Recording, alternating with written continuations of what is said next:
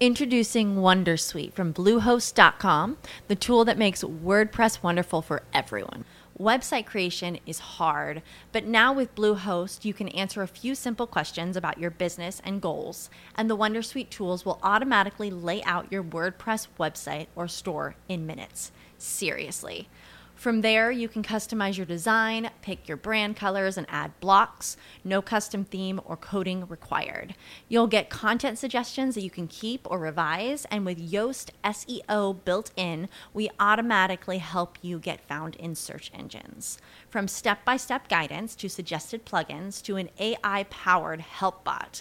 Our built in tools make WordPress wonderful for everyone. Maybe that's why Bluehost has been recommended by WordPress.org since 2005. Whether you're a beginner or a pro, you can join over 2 million Bluehost users. Go to bluehost.com slash wondersuite. That's bluehost.com slash wondersuite.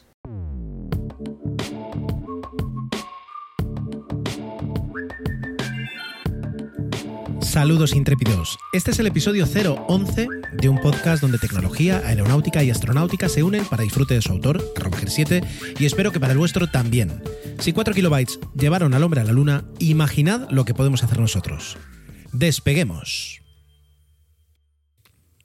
Y me toca des despegar con unas disculpas, eh, porque la verdad es que todo lo que rodea el episodio 010, menos un poquito los temas y sobre todo lo que pudo aportar Santi en la parte del 707, eh, pues eh, requieren disculpas por mi parte. Ah, mi audio en ese diálogo con Santi pues está, está mal, ya no, o sea, ya no es el volumen, no es la calidad, es que técnicamente ese, esas ondas, ese audio está, está mal, mal porque la conexión del micro ahora estoy empezando a entender un poquito qué es lo que ocurre y yo creo que ese no es el micro, porque ya digo que es un micrófono nuevo, mm, de calidad, etcétera, etcétera, uh, sino que es el, dongle, el adaptador que yo utilizo para mi MacBook que como, como buen MacBook solo tiene, de, de, 2016, solo tiene un conector, por tanto todo va a través de, de un dongle que compré, que yo supongo que debe ser un dongle eh, bastante chino, porque no recuerdo de dónde salió, pero que no, no gasté demasiado dinero. Y al final lo barato, pues a veces eh, tiene sus, sus contras. Y yo creo que hay momentos en los que se pierde la conexión por, por milisegundos y eso provoca que, que, el micro entonces empiece a volverse loco. Lo cual explicaría que a veces se te haya tenido problemas con los discos duros que he conectado. Empiezo a atar cabos. Tal vez tendría que comprarme un dongle de, de calidad para acabar con esto. Ahora estoy utilizando algo más sencillo. El ordenador está sin alimentación, pero estoy enchufando solo el micro al, al ordenador y está funcionando mejor, no está fallando, ¿vale? Entonces, eso fue un motivo. Luego, cuando me di cuenta de eso, es decir, aparte, Santi y yo grabamos el audio cada uno en su, en su lado y a la hora de juntarlo fue un desastre. Tuve que revisar todo, ir pegando las respuestas de Santi en mi audio original. Eh, eso provocó que de tanto corta y pega, pues hubiera un par de respuestas que quedaran vacías. Y ya vino la del acabose cuando lo intenté corregir, subí el archivo que no tocaba, luego lo volví a subir. Ahora mismo el archivo, es decir, el, el, el episodio está tan bien como puede estar, con mi voz un poco rara, pero tan bien como puede estar. Sin embargo, plataformas como Evox, yo creo que de alguna forma decidieron no, no, actualizar más mi archivo y en plan, la próxima vez hazlo mejor. Así que, bueno, he hecho, hemos hecho propósito de enmienda, Cuando estoy grabando esto, ya tenemos grabada, acabamos de grabar la parte con Santi de, de astronáutica y creemos que ha quedado bien. Con la, plataforma, con la plataforma Zencaster, desde luego, ha funcionado bastante bien y creo que mi audio está bien. Así que cruzo los dedos y voy a poner especial atención para que este podcast lo podáis disfrutar como os merecéis.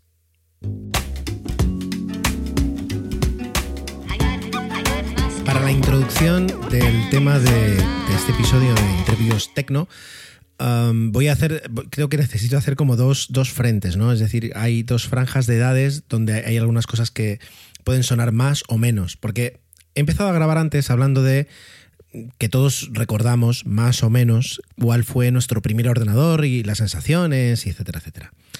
Y como no me terminaba de gustar y he borrado y estoy empezando a grabar otra vez, de repente, pues mientras bebía, he pensado, digo, bueno, pero es que, a ver, mi propio hijo, mm, esto de su primer ordenador le va a sonar un poco raro, porque lo que ha tenido ha sido pues su primera tablet o ahora mismo pues un, móvil de segunda mano porque era más potente incluso que, que, la tablet de segunda mano que le habíamos dado. Entonces el concepto de primer ordenador le va a sonar raro. Y luego empezaba a pensar que, que efectivamente, que hay para una generación cosas como la palabra, pues ya no digo cassette, pero ya disco, DVD, o incluso, eh, pues, ¿qué voy a decir? Feed. Todas estas palabras son cosas que son como del pasado para ellos. Así que aunque yo creo que la media de edad de los oyentes del podcast está, pues, a lo mejor entre los 25 y los 45 años, ¿vale? Y, dentro de ese rango, pues podemos estar hablando de lo que eran los primeros ordenadores, pues hago este disclaimer por si alguien no lo entiende, ¿no? Es verdad que, pues para los que empezamos a, a finales de los 80, principios de los 90 a tocar los ordenadores, esas primeras máquinas, eh, que eran, están muy alejadas a lo mejor de lo que utilizamos ahora, pues tienen un cariño especial porque empezamos a aprender, empezamos a experimentar y sobre todo empezamos a alucinar. Yo recuerdo yo tenía creo que seis añitos cuando mi padre apareció en casa con un Dragon 300 que iba con cassette, que yo no sé qué se podía hacer, sé que además trajo unos libros, pero yo lo intenté leer, pero era muy pequeño para, para saber lo que era el Basic. Y mm, además me acuerdo los libros que tenían el símbolo de un dragón y, era como un dragón que ibas aprendiendo Basic con, con, una figura de dragón que te iba acompañando. Pero yo era muy pequeñito para eso. Eh, sí que disfruté el siguiente, que fue una Amiga 500, y con ese hice de todo. Y terminó siendo ya mi ordenador, donde hacía trabajos ya, imprimiendo con una, una impresora, una Star LC10, me acuerdo, matricial, de agujas y de color. Y que tú presentabas, en el, te estoy hablando, estoy hablando del año 92, 93, presentabas los trabajos en el colegio eh, impresos y la gente era como, ¡wow! Impresionante.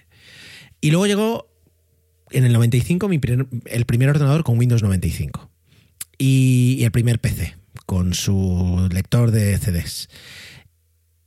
Y, y, ahora, antes estaba pensando, digo, yo no sé cómo aprendí todas las cosas que aprendí en su momento, que aprendí mucho, teniendo en cuenta que partí de cero, sin internet, pues de las revistas, de, los amigos, de, lo que te decían por allí, de, no, no, sé de dónde saqué. Es verdad que luego estaban las revistas que venía con shareware, que tú te lo instalabas y lo probabas, y luego ya llegó, cuando llegó internet empezaron a llegar los cracks y, pirateabas las cosas. No, sé, es decir, yo creo que, me gustaría algún día hacer un, un intrépidos tecno retro eh, pero no me gustaría hacerlo solo, porque yo creo que, muchas personas tenemos muchos recuerdos de esos primeros pasos en la informática. Eh, todo esto para hablaros de Raspberry Pi, de, lo que es el proyecto, de lo que son los productos. ¿Y por qué? ¿Por qué, por qué esta introducción? Pues porque eh, recuerdo haber leído cuando me interesé por primera vez en 2012 en, Raspberry Pi los motivos que, el cofundador de, la Raspberry Pi Foundation y el, alma mater, el, el, alma pater, mejor dicho, de, todo el proyecto, que es el, profesor Eben Upton, creo que es Eben, no sé si es Eben o Eben Upton, bueno, pues este, este señor que es em, doctor de ciencias de la información, doctor en, filosofía en el laboratorio de computación de la Universidad de Cambridge, filosofía en el laboratorio de computación, me parece espectacular algo así. Pues este hombre durante unos años se encargó de la admisión de, estudiantes en el pregrado en la universidad.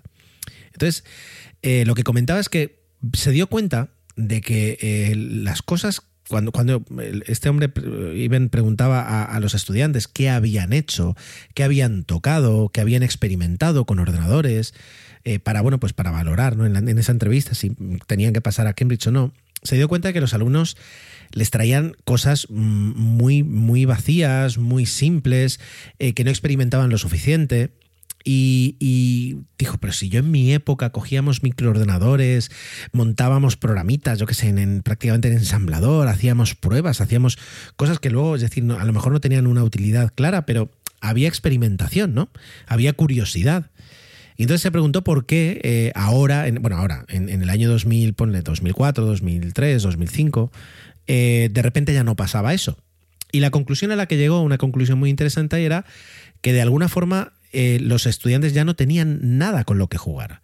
Esos Spectrum que teníamos, bueno, yo no tuve ningún un Spectrum, pero ese, ese dragón que yo tuve, esa amiga que tú tenías, que yo tenía, que con el que podíamos hacer muchas cosas, los estudiantes ya no, no era la situación. ¿Por qué? Y es verdad, tú tenías un PC, ahora cada uno tiene a veces hasta su ordenador en casa, pero normalmente era el, ordenador era como el teléfono. Tú tenías uno en casa y lo usaba toda la familia.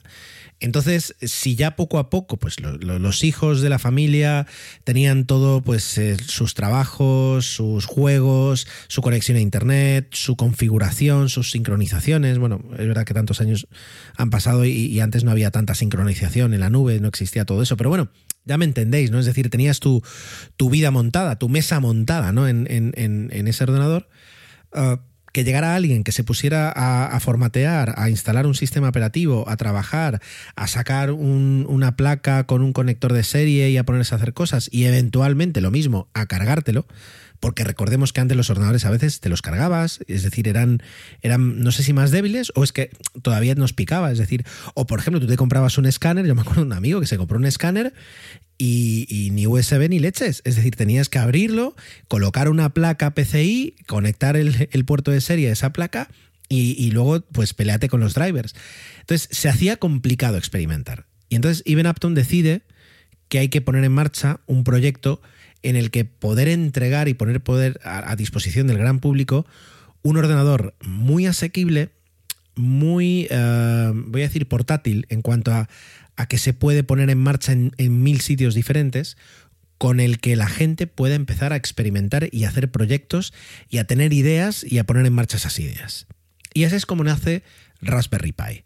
Se va trabajando, se pide colaboración con otros profesores, se crea una versión alfa para probarla, una versión beta, se intenta producir en el Reino Unido por aquello de pues negocio local y empresa sin ánimo de lucro que mantiene así pues a, pequeños fabricantes de placas, etcétera, etcétera. Luego se da cuenta que, al principio es imposible y por eso se llevan a Taiwán y a China. Luego a, día de hoy sí que se producen, no sé si solo en el Reino Unido, pero al menos en Europa.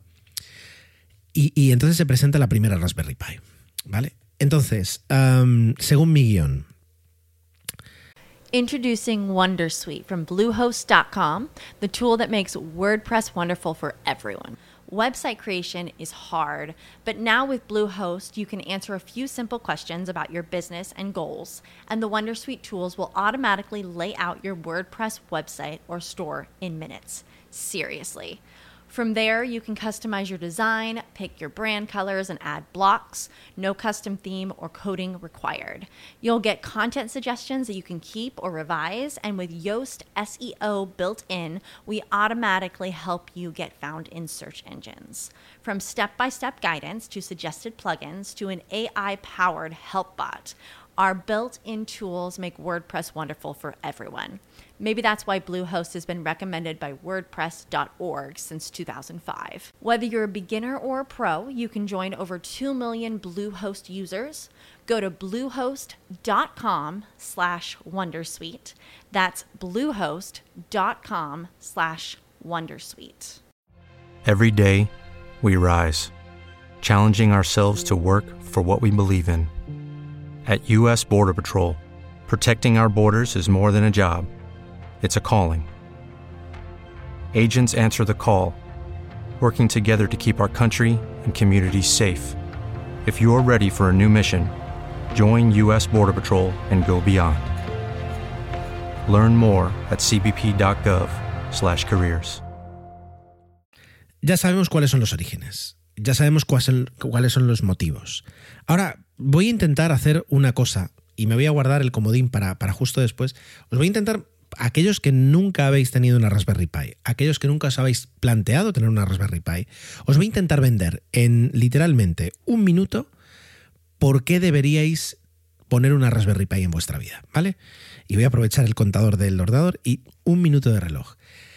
Em, para todos los que nos gusta la tecnología, que la hemos disfrutado desde hace muchos años o no tanto, eh, pero que ahora mismo tenemos toda una vida digital montada encima de nuestros, dispositivos, nuestros dispositivos móviles o, sobremesa, o Internet en el hogar, o, Internet of Things, etcétera, etcétera. Eh, puede que haya una parte y, merecería la pena que haya una parte en la que todavía tengamos ganas de jugar, de cacharrear, como yo digo yo, de probar, de entender, de crecer en nuestra pasión de la tecnología, porque no todo puede ser eh, eh, utilizar, configurar y ya está. Tiene, hay, hay una pequeña curiosidad que puede residir en nosotros o no. Pero cuando pones una Raspberry y te pones a trabajar y a dedicarle un poquito de tiempo, puede que te des cuenta que tienes ahí una parte de, curioso que estaba escondida y que una Raspberry Pi la, puede poner en marcha. Y a partir de ahí, quién sabe lo que puede suceder. Sobre todo, además, es que es muy barata. Y aquí termina el minuto. Espero, espero haberos convencido. Eso es lo que me pasó a mí en 2012. Además, recuerdo que siempre pensé, digo, bueno, aunque vaya a ser padre, pues siempre tendré tiempo de cacharrear con la Raspberry. Y ni que va, para nada. Luego pensé, aunque vaya a ser padre, también me podría comprar un Arduino y em, intentar aprender a programarlo y hacer cosillas. Yo, eh, pues como veis, era muy ingenuo sobre, sobre el tiempo que me iba a llevar, me iba a consumir ser padre. Entonces al final, tanto el Arduino mm, literalmente prácticamente no lo usé, aunque sigue por ahí, eh, prestado, pero, pero sigue todo el kit en marcha por si algún día quiero hacer algo. Y la Raspberry sí es verdad que pude hacer algunas cosas. Y es verdad que aunque no, no cacharreé y experimenté y toqué y soldé como, como hubiera querido, sí que durante un tiempo pues fue mi media center y luego pues fue otra cosa.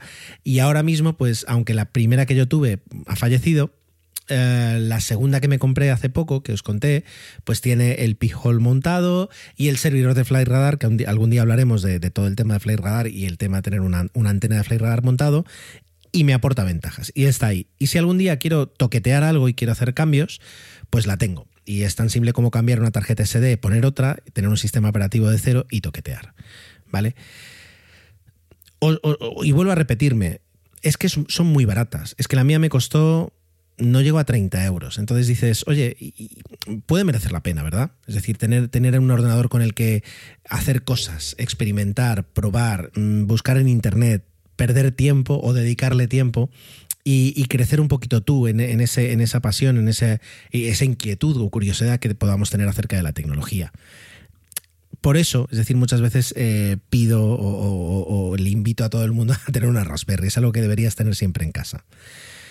Y ahora va con. Ahora es cuando saco aquí el, el comodín. Y el comodín es el último producto que ha presentado la Fundación Raspberry, o, bueno, la empresa, porque creo que hay dos brazos, uno de fundación que se encarga más del software y de la comunidad y otro que se encarga más de la parte de la producción. Bueno, si os voy a pedir que ahora cuando estéis escuchando, cuando tengáis oportunidad, busquéis en internet Raspberry Pi 400. Y yo espero que os enamoréis a los 12 segundos de ver lo que han creado. Esta gente, es decir, eh, para facilitar la, venta de kits eh, y la confianza en la plena compatibilidad, empezaron a sacar hace, hace muchos años accesorios. Entonces te venden pues eh, plaquita adaptador de esto, es decir, cosas, cargador, cosas que, dices, bueno, pues yo lo tengo. Y ellos te dicen, pues, pues si tú tienes algo que te funciona, adelante. Pero el que no sepa qué producto debería comprar, pues puede comprar el que vendemos aquí, que a lo mejor no tiene el mejor precio, pero sabemos que funciona bien. Y una de las cosas que vendía esta gente era un teclado, un teclado para trabajar con tu Raspberry. Bueno, pues lo que han conseguido ha sido en, en, ese teclado, digamos, lo han hecho un poquito más grande y han metido una Raspberry Pi dentro. Y el resultado es como un Spectrum, es decir, es un teclado que tiene el propio ordenador y que la parte de atrás del teclado tiene un montón de conectores y toda la potencia de una Raspberry Pi 4. Ahora hablaremos de, los modelos de Raspberry. Pero es súper potente, es un, es un, bicho que tiene una salida dual en HDMI y que puedes eh, conectar dos monitores 4K. Eh, a través del conector HDMI. Aparte de eso, tiene eh, dos, dos, conectores USB 3.0, un conector USB 2.0, un conector eh, Ethernet, una ranura micro SD para que ahí es donde puedas poner el sistema operativo y arranque el, ordenador, es el disco duro, digamos, real del ordenador. Y alguna cosa más, ah, bueno, y luego un puerto de 40 pins para si ya te pones, te quieres poner a hacer cosas con soldadores y con conectores y sensores, etcétera, etcétera. Pero si solo lo quieres usar de ordenador, este bichito lo trae todo. Lo único que necesitas es conectar eh, perdón, un ratón y un monitor. Que el monitor, como es HDMI, puede ser el de eh, tu propia televisión, o una televisión pequeña que tengas que no uses, o la televisión de la habitación, lo que quieras.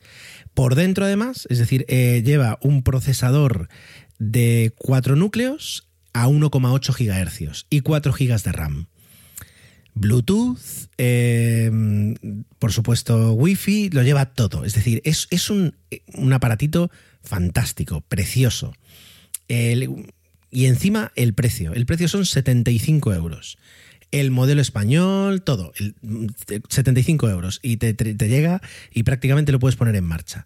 Si encima te quieres comprar el kit que ellos venden, que la verdad es que por precio está muy bien, ¿Qué tienes aquí? el kit te trae el propio ordenador, la Raspberry 400, un alimentador que va con USB-C, porque el bicho este encima tiene un puerto USB-C, el, ratón oficial, una tarjeta de 16 gigas con el sistema operativo ya precargado, la, la, cajita para almacenar la tarjeta, un cable de micro HDMI, que es lo que tiene el ordenador, a HDMI y el libro, y el libro oficial. Bueno, son cuatro cosas, pero que lo que te permiten, si por ejemplo lo vas a regalar en Navidad, que es un regalo fantástico, es verdad que el kit sube de 75 a 100 euros, pero por 25 euros no está mal, o sea, quiero decir, no, no, es nada exagerado. Y lo que te permite es eso, es regalárselo a alguien y que esa persona no tenga que decir, bueno, a ver, ahora me voy a bajar la. me voy a comprar una SD, me voy a bajar el instalador del sistema operativo, es decir, cosas que a lo mejor tú harías si tienes tiempo o si quieres cacharrear, pues se lo regalas a una persona y a tu ahijado, pum pum, lo enchufa y se pone a trabajar desde el principio.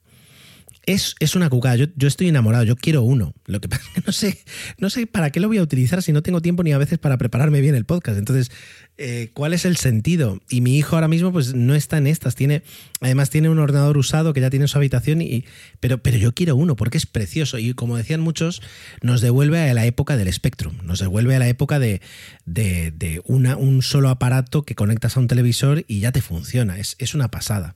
¿Vale? Merece muchísimo la pena entrad, si no os enamoráis de una Raspberry 400, es que no tenéis eh, corazón. Pero, eh, como es, hay que rellenar un par de minutos más y, realmente eh, os quiero contar más cosas, vamos a hablar de, lo que te ofrece a día de hoy Raspberry. Raspberry te permite comprar diferentes modelos. Tienes a la venta la Raspberry 4, la 3 e incluso la 2 y la 0.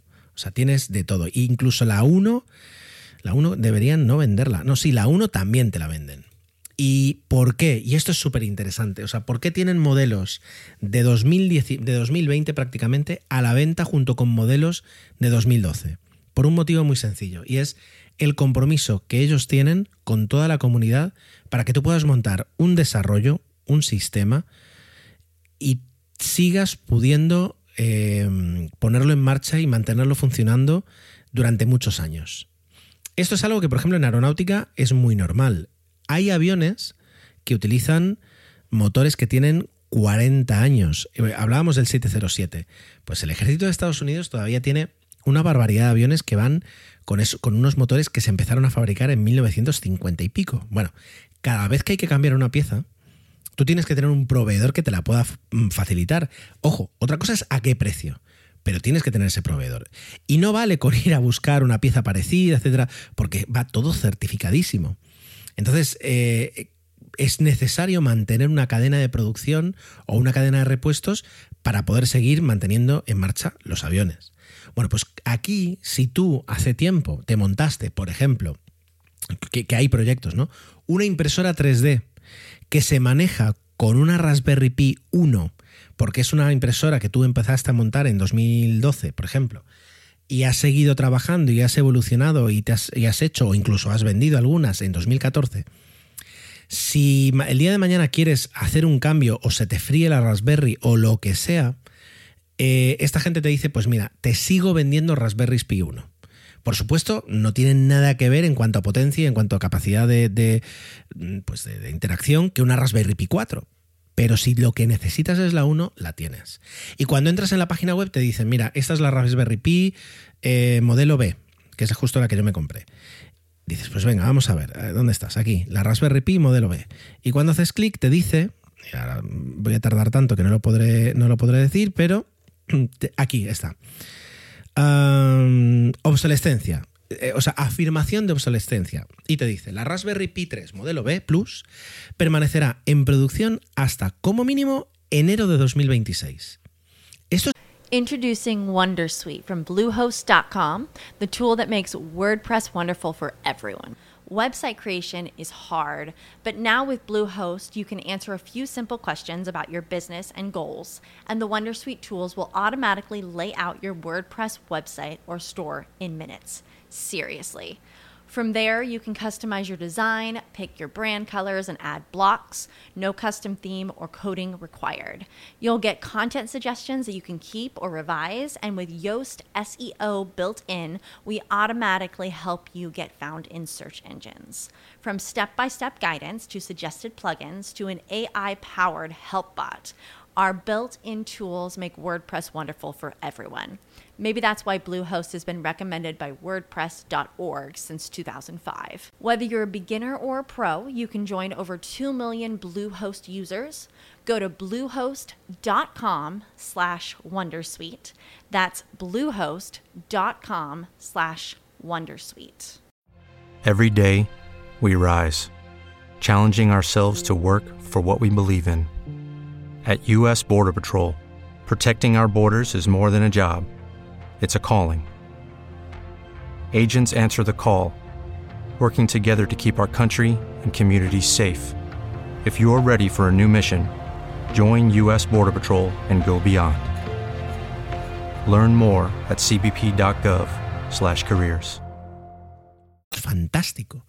Porque para, ya no solo para, para, a mí la verdad es que tampoco me importa tanto, pero para una empresa que ha confiado, para una universidad, para un instituto, para quien sea, una institución que ha puesto en marcha un proyecto, ha invertido dinero, para que alumnos aprendan, para que eh, crear sus propias máquinas de producción, para lo que sea, y ha confiado en una Raspberry Pi, aquí que de repente sepas que hasta 2026 vas a poder tener mm, producción de este modelo, es impresionante, porque luego en 2026 te compras 50 y ya tienes pues para, para los siguientes 5 o 6 años. Y entonces ya pues dentro de 2030 y pico, pues a lo mejor te merece la pena actualizar la tecnología, ¿verdad? Pero eh, en ese aspecto eh, es, muy favorecedor. ¿Quién, ¿Quién a día de hoy en ese aspecto, mira que yo soy Apple fanboy, pero ojalá Apple te dijera, mira, mm, te lanzamos este reloj y que sepas que vamos a mantenerte actualizado el sistema operativo hasta dentro de cuatro años. Pues te permite una, capacidad de, comprar y de... Bueno, yo creo que sería muy positivo, muy positivo en ese aspecto. Bueno, pues estábamos hablando de la Raspberry. Pues las Raspberry las tienes de todos los colores y de todos los sabores, justamente. Tienes la, la 1, la 2, la 3 y la 4. Básicamente, son todas más o menos, en ese aspecto, parecidas. Algunas tienen más eh, conectores, algunas tienen menos conectores. Tienes desde la Raspberry Pi 1 que trae mm, un puerto USB o la Raspberry Pi 3 que también tiene un puerto USB a otras que vienen con hasta cuatro puertos USB. Se supone que a día de hoy, si, si te dispones a comprar una, te vas a ir a buscar una Raspberry Pi 4. pues estos bichos, la Raspberry Pi 4, son, son una pasada. Vienen con puertos USB 2, USB 3, micro HDMI, eh, se alimentan con USB-C, tienes modelos de 2, 4 y 8 GB y como tienes dos salidas de micro HDMI, puedes conectar incluso hasta dos monitores con resolución 4K. Son, ya digo, son una pasada. Y en cuanto a procesador, que yo lo tenía por aquí y se me ha escapado, son dos, eh, es, un procesador quad-core de, de 64 bits, por supuesto, con tecnología, una arquitectura ARM eh, de 1,5 GHz, ¿vale? Em, si tú tienes que, ya digo, montar un aula con ordenadores, o un taller, o eres una asociación de, ocio para, jóvenes o para mayores incluso, qué mejor que poner en marcha un ordenador así que te cuesta 35 dólares, 35 euros, ponle, que luego puedes conseguir monitores que te los dejen, que los pongas en marcha con... Es una pasada es una pasada la Raspberry, la, 4. La 4 es la, además es la última que ha salido. Y luego, por el contrario, tienes las, las Raspberry Pi 0. Las 0 son menos potentes, es un procesador mucho más tranquilito, eh, vienen con mucha menos conectividad, vienen con, un micro, ah, micro HDMI y con dos micros USB. La 0W, W de wireless, pues viene con Wi-Fi y Bluetooth, por tanto puedes acceder a ella desde el primer momento eh, sin necesidad de tener que conectarle un ratón o un teclado a, ella. Yo la mía lo hice así, es decir, nunca le he conectado ni un teclado ni un ratón, lo hice desde cero ya directamente por internet. Y, luego incluso está la que no tiene ninguna conectividad, pero son tan pequeñas que para hacerte dispositivos eh, wearables, ¿cuál es la traducción en castellano de esto? Portables, es decir, en tu ropa o en tu mochila, puedes ponerlo en marcha. Tienen un consumo de electricidad ridículo, una potencia pues adecuada para, para según qué cosas y, y, y son baratísimas. Estamos hablando de que la Raspberry Pi 0 cuesta en torno a los 10 euros y la 0W eh, en torno a los 15 euros. Gastos de envío, kits que te compres o adaptadores, que claro, al final muchas veces tienes que terminar pues del, del micro al normal, ¿no? USB o HDMI pues te va a salir un poquito más alto, pero estamos hablando de que por 20, 25 euros tienes ya todo lo que necesitas para poner en marcha un sistema operativo y hacer lo que quieras. Bueno, pues todo esto lo vende. Ahora mismo, pues 4, 4 por 3, como 12, 12 o 13 aparatitos diferentes. Y no porque tengan diferentes funciones, sino porque son progresiones y hay un compromiso de obsolescencia de seguir produciéndolos. Aparte ellos mismos luego te venden su cámara de infrarrojos, su cámara que le han sacado hace poco de alta calidad de 12 megapíxeles, un, un, aparatito para despertar la cámara por Ethernet, una cámara de infrarrojos por si quieres hacer tipos de alarmas, un display, una pantalla mm, táctil de 7, de 7 pulgadas para coger la Raspberry y hacerte una propia una tablet con la que trabajar, por ejemplo amén de cajitas, libros y lo que quieras. Y luego tiene otra cosa, que son los módulos de computación, y es, ¿qué ocurre si tú quieres una Raspberry, la potencia de cálculo, la capacidad de todo lo que te ofrece la Raspberry, pero no para usarla como ordenador, sino para meterla en otro sistema y aprovechar sus capacidades de, de cálculo, por ejemplo? Pues te venden el, tanto de la 3 o de la 4 los módulos de computación, que es una Raspberry, pero sin, sin las conexiones normales para un, para un periférico, sino que viene con una placa de pins que tú ya luego te, te, encargas de conectar, ya se supone que estamos ahí en un nivel en el que puedes incluso montar, hay gente que ha montado pequeños superordenadores, pequeños, con una plaquita de Raspberry al lado de otra y luego ya en una interfaz que les permite hacer computación a un, a un, alto, a un alto grado. Es una pasada, es una pasada. Y me queda una cosa más por deciros antes de terminar, y es, hay dos ventajas más. Por una parte, el software. Eh, Raspbian, que es el sistema, bueno, ahora ya no es Raspbian, ahora es Raspberry OS. Es un sistema operativo basado en Debian, en Linux, que yo la última vez que lo había visto era la versión de 2012, 13, 14, y era un Linux que todavía era un poquito duro porque venía de Debian, que el Debian es un, es un Linux para valientes. Y sin embargo ahora, tanto la herramienta para instalarlo en, en la propia tarjeta y luego ya ponerlo en marcha, como el sistema operativo es una pasada. Es decir, ahora mismo preferiría, la verdad, que mi hijo aprendiera a trabajar con un ordenador con, con Raspberry OS que no con el Windows 10 que tiene el ordenador que le hemos puesto. Desde luego y, no tiene nada que envidiarle a un sistema operativo mayor como digamos Ubuntu dentro de Linux. Em, para trabajar, para experimentar, es, está genial. Ha crecido súper bien este sistema operativo. O sea que ya no, no hay un motivo por el cual temer a y luego una vez la arranque, ¿qué voy a hacer? Y por último, detrás, la comunidad, que eso es lo más importante que ha conseguido Raspberry. Y es, mm, no sé si millones, cientos de miles de personas trabajando, haciendo proyectos, aportando ideas, aportando soluciones a cualquier cosa que tú tengas. Eso es, digamos, ya la última, el último paso. Es decir, el, no estar solo, el que si no sabes qué hacer o cómo hacerlo o por qué falla, foros en el idioma que quieras, del tema que quieras, por los expertos que quieras. Por tanto, ya está, ahí, ahí está todo. La comunidad, el software, el hardware y esos compromisos. Vamos, la he vendido bien. Por último, yo tengo una Raspberry porque además, quiero decir, e, en este mundo en el que vivimos, donde nos han dado los smartphones, pero también nos han dado eh, las cookies, en este mundo donde el, progreso, la tecnología y los avances pues se dividen entre cosas positivas que realmente están cambiando nuestra, nuestra sociedad para bien y cosas realmente negativas, como que algún día hablaremos, como la, desinformación o la, toxicidad de la información que hay a través de las redes sociales, en este mundo, digamos, de, dicotomía tecnológica entre bueno y malo, eh, la Raspberry es algo buenísimo, es una idea fantástica. Em, y yo quiero un poquito de eso. Y entonces por eso, aunque la utilizo muy poco, la tengo en casa. ¿Quién sabe si mañana sale una oportunidad de hacer algo más con ella o de enseñarle algo a mis hijos con ella y entonces ya pues mm, estará totalmente amortizada. Pero digo, a mí me costó menos de 30 euros, menos, 20 y pico, este modelo. Y tengo dos proyectitos montados, pero con uno navego más tranquilo en cuanto a privacidad y con el otro tengo un servicio fantástico como el de Flight Radar eh, con, con, su categoría business que tiene un coste equivalente anual de 500 euros o 600 euros. Por tanto, y eso son dos tardes de toquetear con ella. Así que, eh, haceros con una Raspberry, merece muchísimo la pena. Y luego si queréis hablamos.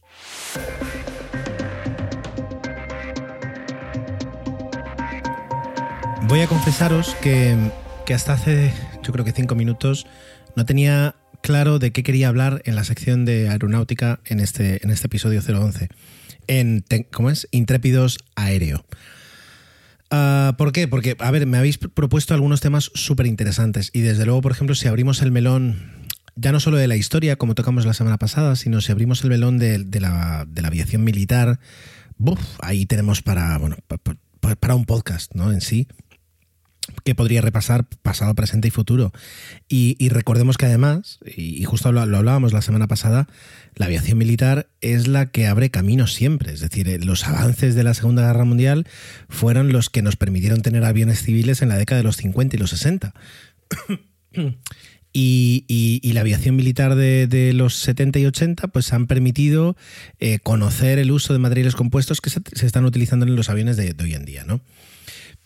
Pero es verdad que bueno, que hay que prepararse bien el tema. Porque además mi especialidad, un poquito, y de donde yo venía cuando hacía plaza confirmada, era, por una parte, hablar de aeronáutica comercial, por decirlo de alguna forma, y luego hablar un poquito desde el punto de vista del pasajero, ¿no? En la experiencia, ya no solo la experiencia del viaje, sino es decir, eh, desde el punto de vista del viajero, pues cómo, cómo se contempla la relación con las compañías aéreas, que también es, algo que me gusta, al fin y al cabo me dedico a eso. Pero tal y como están los temas, eh, en unos tiempos en los que, desde luego, pues eh, viajar tal vez no sea uh, lo, que tiene la gente en la cabeza o la prioridad máxima de, muchas personas, no, no, sea ahora mismo viajar, conocer, eh, hacer turismo o no, o viajar por trabajo. Ahora mismo no, no, se presta mucho eso. Pues hace que a veces yo esté un poquito como de bajón, diciendo, ¿y ahora, ¿y ahora qué hablo? Porque si estuviéramos en plena expansión se me ocurren mil temas, ¿no? Pero eh, y es verdad que tengo un tema que además justo me, me comentaba mi, señora esposa eh, que podía hablar, que es el Boeing 787. Bueno, yo también podría crearos un podcast aparte del Boeing 787. Ya no solo porque me gusta, sino porque eh, lo he podido disfrutar y tocar muy de cerca. Y luego, aparte, he tenido una suerte fantástica, pero, pero maravillosa, por, gracias a, mi trabajo, de conocerlo y de, y de, tocarlo mucho más de lo que pues un pasajero eh, estándar o un empleado que no sea, digamos, de, a pie de avión, eh, pues lo pueda conocer. ¿no? Entonces, creedme que, que, haré una serie de podcast, eh, de perdón, de, de mm, episodios, de secciones de, Intrépidos Aéreo sobre el 787, porque es un avión que cada, cada cosa que os cuente luego tiene una, uf, tiene una bifurcación y, podemos llegar a mil sitios diferentes, ¿vale? Eh, todo esto para contaros de qué de, de, voy a hablar hoy. Pero bueno, al fin y al cabo el podcast es un poquito para charlar. La, certificación. La certificación es, es algo que aquellos que, que, en algún momento tenéis nervios y, no sentís seguros a la hora de volar y no sabéis qué es lo que ocurre y, pensáis, bueno, y, esto realmente cómo, cómo cuidan que, que, un avión pues eh, llega a destino siempre pues una de las, de las cosas que más pueden tranquilizar a un pasajero que tenga nervios es el saber que todo lo que hay en un avión está certificado. ¿Vale? Y esta afirmación ahora vamos a hablar primero de todo lo que hay en un avión y luego de lo que significa que esté certificado. Eh, ¿qué, ¿qué, nos encontramos en un avión? Pues en un avión nos encontramos pues, cosas tan importantes como un timón de cola, como un motor, como un fuselaje. Eh, bueno, por supuesto, todo, todo eso está certificado, pero ya no solo el motor, sino los componentes del motor, eh, las piezas y dentro de las piezas los materiales con los que se han hecho las piezas. Todo ello está certificado. Un timón de cola, mm, pues los tornillos, los pernos que lo mantienen mm, cogido al, al avión, eh, por supuesto, están certificados. El material con el que se han fabricado también. Las herramientas con las que se han eh, fijado esas piezas al avión también está, están certificadas. Y por supuesto, los empleados eh, que, que las pusieron también están certificados. Luego, un día podemos hablar incluso de la trazabilidad. Y es que, pues, si tú dices, oye, ¿quién fue el que atornilló por última vez este tornillo en este avión? Pues cualquier compañía aérea que se precie y que tenga pues los mínimos permisos para poder mmm, moverse por el mundo, te va a poder decir qué persona, de qué empresa de mantenimiento, qué día y, qué hora y, en qué operación de mantenimiento tocó ese tornillo por última vez. Bueno, la trazabilidad que hay en, la aeronáutica es, es bestial. Muchos, muchos los que estáis dentro del sector lo sabéis. Y la certificación también. Ya digo, en la cabina, pues la moqueta está certificada. Los espejos de los baños están certificados. Y ya no digo, pues, el, timón de un avión, perdón, los mandos de un avión o el joystick, el sidestick de un avión y las pantallas que muestran información a los pilotos de un avión o los cristales de las ventanillas. Absolutamente todo está certificado. Lo cual, pues, eh, yo no sé en qué industria hay esa ese control de, calidad y ese control de, todo lo que forma el producto, de todo lo que forma la industria. Yo no, no sé cuál otra existe eso. Y digo, no sé, no en plan seguro que no hay, sino realmente porque no, no tengo ese... Yo siempre pienso que, lo siguiente, digamos, que hay a un nivel de, legislación, de, normativas, de cumplimiento, de inspecciones, de auditorías, de certificaciones, pienso que a veces es la energía nuclear y, entre medios no sé qué hay. A lo mejor, ya digo, si, trabajáis en un sector que dices este hombre que cuenta, eh, donde yo trabajo es todo mucho más duro, pues oye, por favor, intrépidos. perdón, emilcar.fm barra intrépidos y ahí hablamos y me contáis lo que queráis porque estoy de verdad realmente con curiosidad de saber qué hay más allá ¿no? de, de, la, de la aeronáutica en cuanto a certificación y seguridad. Bueno, pues ya hemos hablado que todo está certificado. Ahora, ¿qué significa que está certificado? A lo mejor algunos ya lo tenéis súper claro, pero lo voy a explicar para, quienes mm, no quede tan claro. Y es, bueno, pues por ejemplo, eh, por poner un ejemplo, ¿no? Es decir, el metal que hay em, de titanio que forma la caja de, la, del ala, que está en el centro del fuselaje, pues esa caja cuando se diseña, se prueba, se revisa, eh, sobre todo cuando se diseña, se diseña para que pueda aguantar 20.000 despegues y 20.000 aterrizajes, lo que se dice 20.000 ciclos. Muy bien. Pues eh, se hacen pruebas, se revisa, se hacen simulaciones, se hacen pruebas de verdad y eh, se certifica. Y eso significa que puedes estar seguro que, se va, que va a poder aguantar 20.000 ciclos de despegues y aterrizajes. Pero como incluso quieres poner más capas de seguridad sobre, sobre esa certificación, dices, muy bien, pues si tiene que aguantar 20.000, vamos a hacer revisiones a los 10, a las 10.000, a las 15.000 y a las 18.000 y luego a las 20.000 otra vez. Y entonces cuando paras, miras y dices, esto tiene que estar bien. ¿Está bien, verdad? Sí, perfecto, que continúe.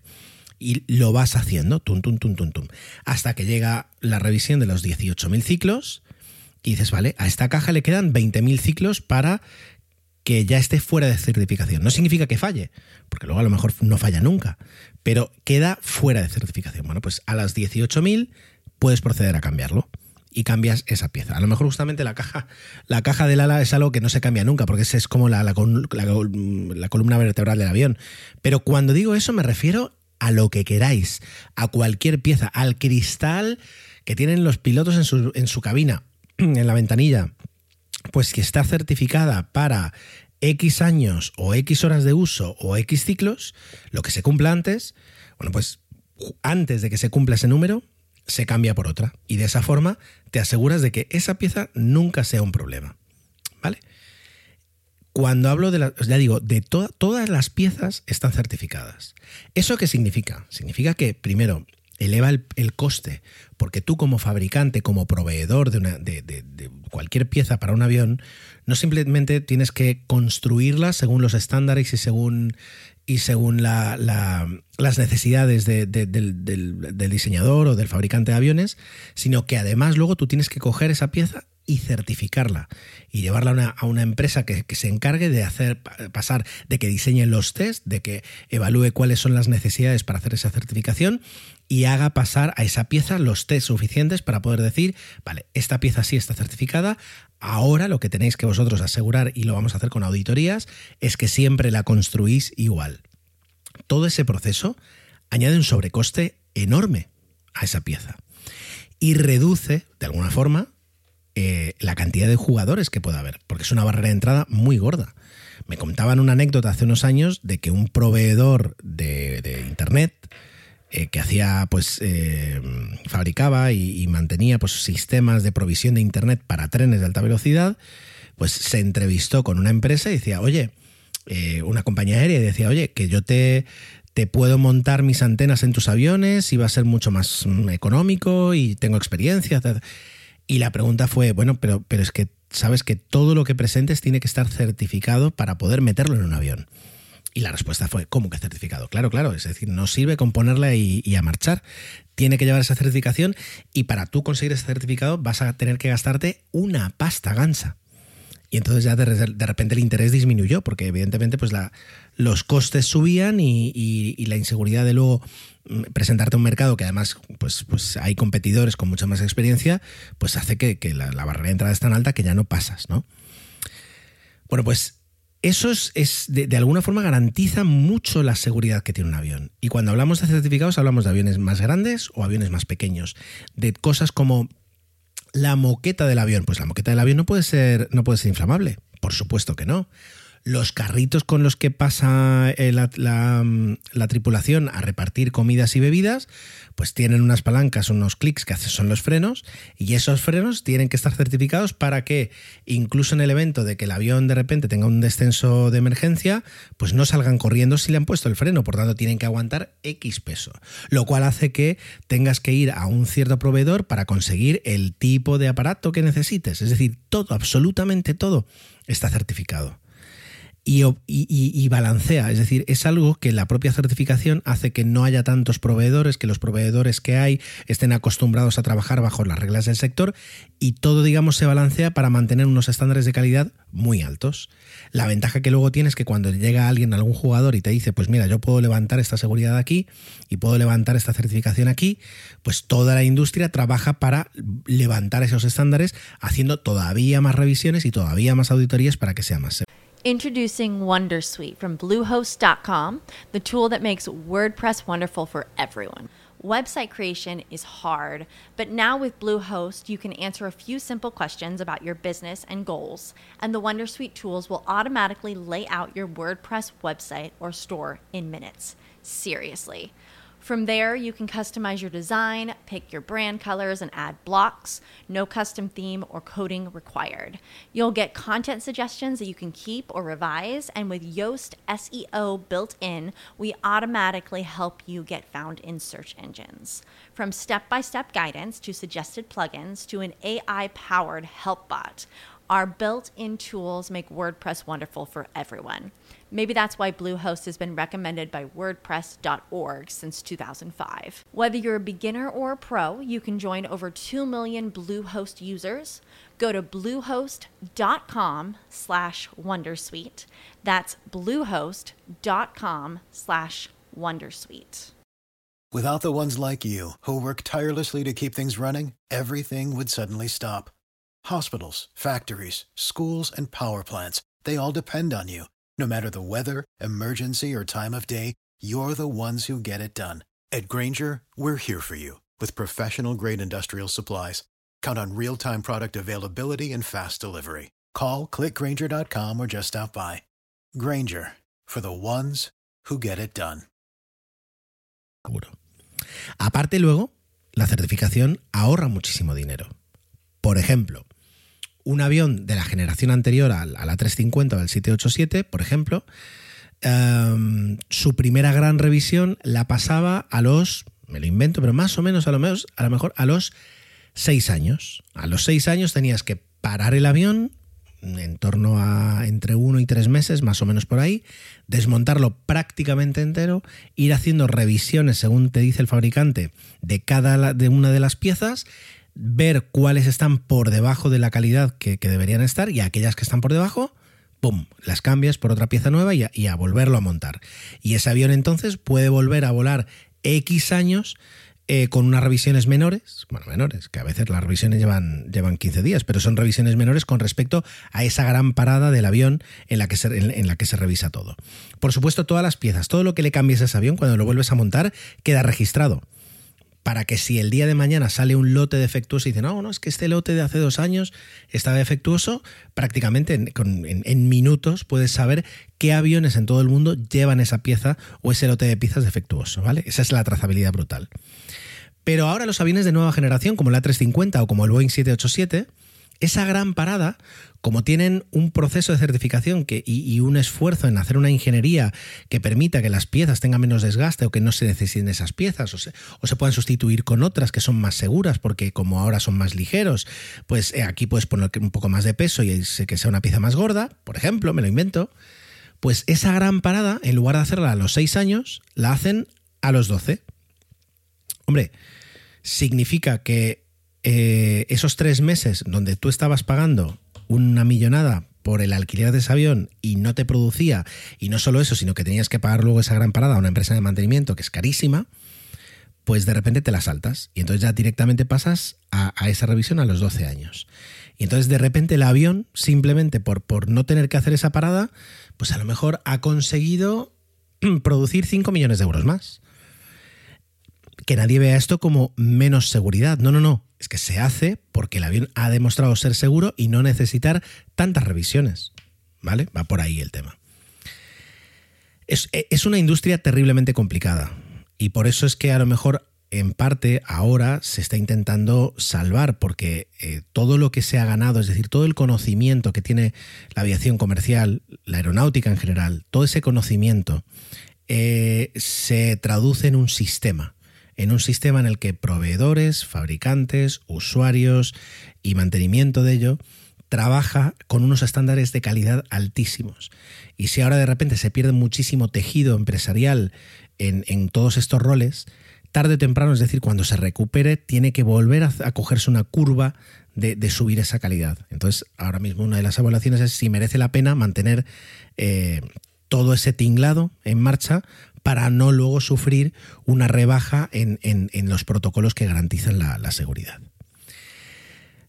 Y yo pensé que iba a quedar más ameno, pero me da la sensación de que se ha transformado un poquito en tostón. Pero al menos no he hablado tan rápido y, espero haberme hecho explicar.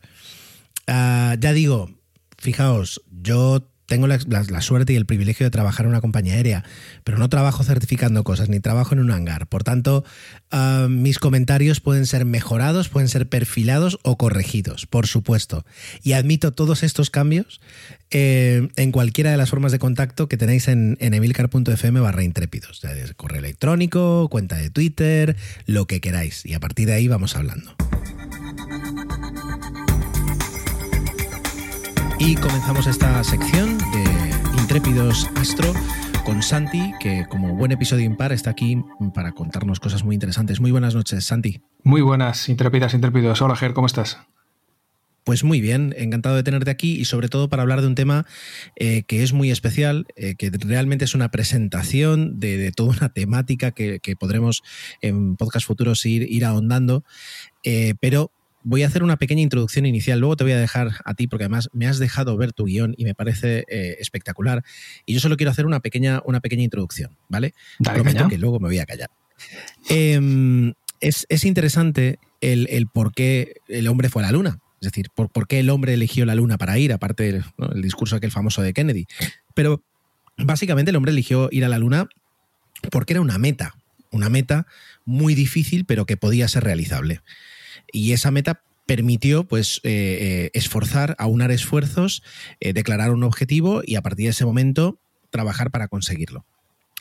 Lo que hemos conseguido con la Estación Espacial Internacional, que justo la semana pasada se, cumplieron 20 años de, que fuera, ha sido habitada constantemente, como decía alguien por ahí, es decir, desde hace 20 años no todos los habitantes de la Tierra viven en la Tierra, eh, y, siempre, cada tanto, se escucha un, argumento que es que cómo puede ser que con todos los problemas que hay en la Tierra se dedique tanto dinero para mantener algo en el espacio y con gente viviendo ahí.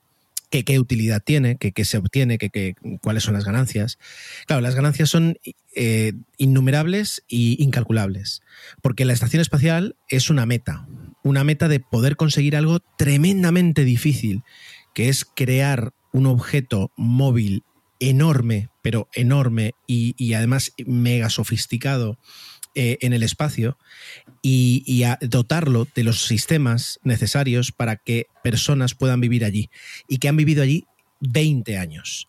Em, eso ha obligado a un esfuerzo, ha obligado a un aprendizaje, a un desarrollo tecnológico eh, brutal. Y directamente es, es, una herramienta de crecimiento para el ser humano y para la humanidad como tal.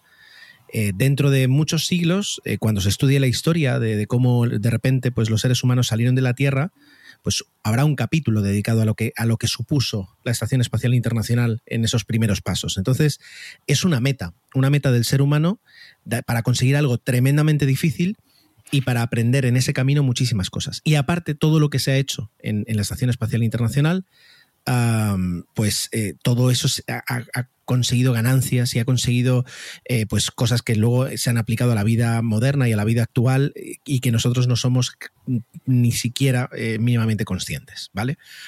Em, después de esta, de esta presentación espectacular mía, ya dejo a Santi, porque lo que Santi nos va a explicar es súper interesante y es que la estación espacial, aparte de ser un principio, a su vez es un final y es un final de otro viaje anterior, de otro, de otro, otro paso anterior de la, aventura espacial del ser humano que comienza muchos años antes. Pues sí, comienza, comienza para ser exactos y si nos ponemos eh, en plan filosófico, eh, el día 20 de julio de 1969, con la llegada del Apolo 11 a la Luna. En ese momento de júbilo por parte de los americanos, eh, los rusos, por su parte, digamos que desmantelaron el programa lunar que tenían en marcha, el N1, y en ese momento se centraron en la órbita baja terrestre. Terminada la carrera espacial, en la Unión Soviética, ¿qué hicieron? Pues básicamente empezaron a lanzar unas estaciones espaciales que se llamaban las Salyut. Desde 1971 hasta 1982 se lanzaron hasta nueve estaciones espaciales. La Salyut era un cilindro de unos 15 metros de largo por unos 4 metros de diámetro. Eh, tenía tres paneles solares y desde ahí obtenía la energía eléctrica para sus dos tripulantes. Estaban en misiones que duraban semanas, tampoco estaban tanto tiempo como la ISS. Y bueno, eh, cabe la pena, eh, habría que mencionar que algunas de las estaciones espaciales fueron estaciones espía, las ALMAS.